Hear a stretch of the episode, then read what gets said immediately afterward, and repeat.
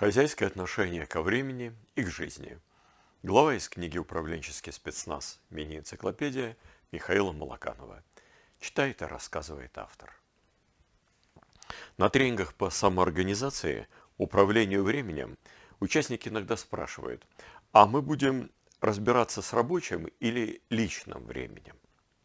Я искренне удивляюсь.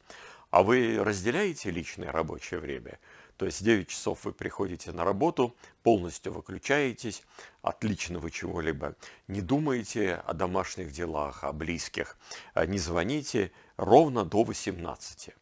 А после 18 у вас ни одной мысли о работе нет. Да, вы тоже ничего не делаете, а не разговариваете по телефону о рабочих делах. А справедливости ради надо сказать, что изредка, но я все же получаю от кого-то из участников уверенное «да» на этот вопрос. Говорит, да, я вот выключаюсь, это два разных человека. Когда-то я очень давно работал в крупнейшей на тот момент тренинговой компании в России. И меня удивляло, а как некоторые сотрудницы ровно в 18.00 резко подскакивали со стула, быстро бросали в сумки вещи какие-то и выскакивали из офиса. А, мне это было удивительно, потому что, ну, если ты спешишь вдруг, а, то приготовься за 5 минут пораньше и даже уйди там на 2 минуты раньше, никто за это не наказывал. А если ты не спешишь, а, то потрать 3 минуты времени, а не полминуты на то, чтобы спокойно собраться. Вот зачем себя так насиловать и выматывать? Но и у клиентов своих а я иногда вижу, когда приходишь, например, там а, к крупному офису а, в начале шестого, то можешь просто не войти. Идет поток сотрудников, вот прямо сейчас выходящих ровно там в 6 часов с копейками из офиса. Не дай бог потратить хоть секунду, так сказать, личного времени.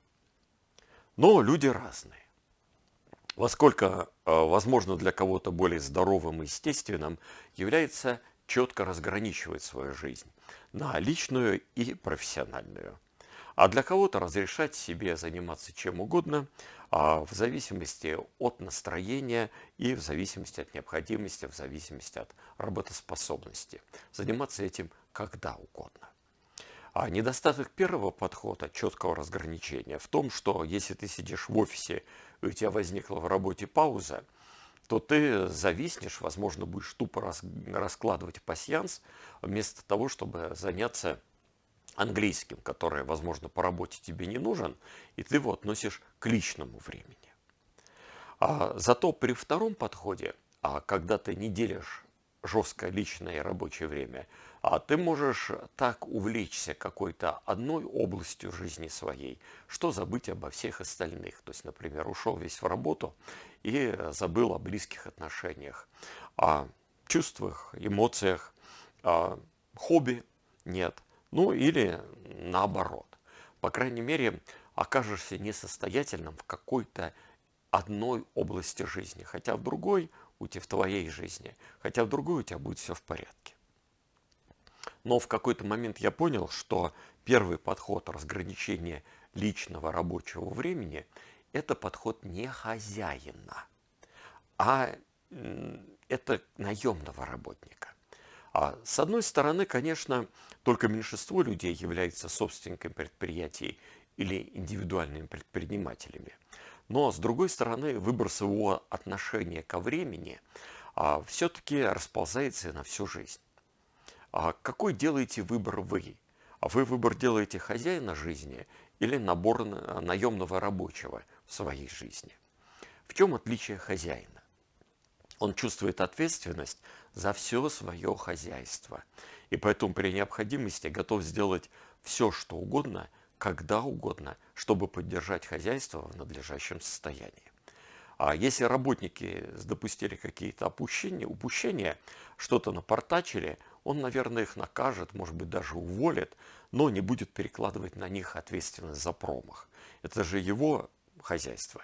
Да, заставит их все переделывать, а если есть необходимость или срочность, то переделает и исправит даже все сам.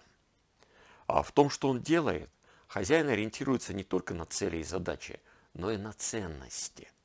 Дробление же времени на личное и рабочее – это концентрация как раз на целях и задачах. Но вот ключевые ценности у достаточно а, психологически здорового человека обычно остаются неизменными, и они делают а, жизнь целостной, потому что цели и задачи, естественно, рабочие и личные, могут различаться. А, так что если вы все-таки увлекаетесь дроблением своей жизни на раздельные сферы, а может привести это к тому, что вы перестанете быть хозяином своей жизни. На сайте stradis.top а, все мои координаты. Захотите разобраться, что означает для вас быть хозяином своей жизни, как ее не упустить, не потерять, как не раздробить на мелкие задачи и цели, звоните, пишите, ватсапте. Помогу сфокусироваться и разобраться.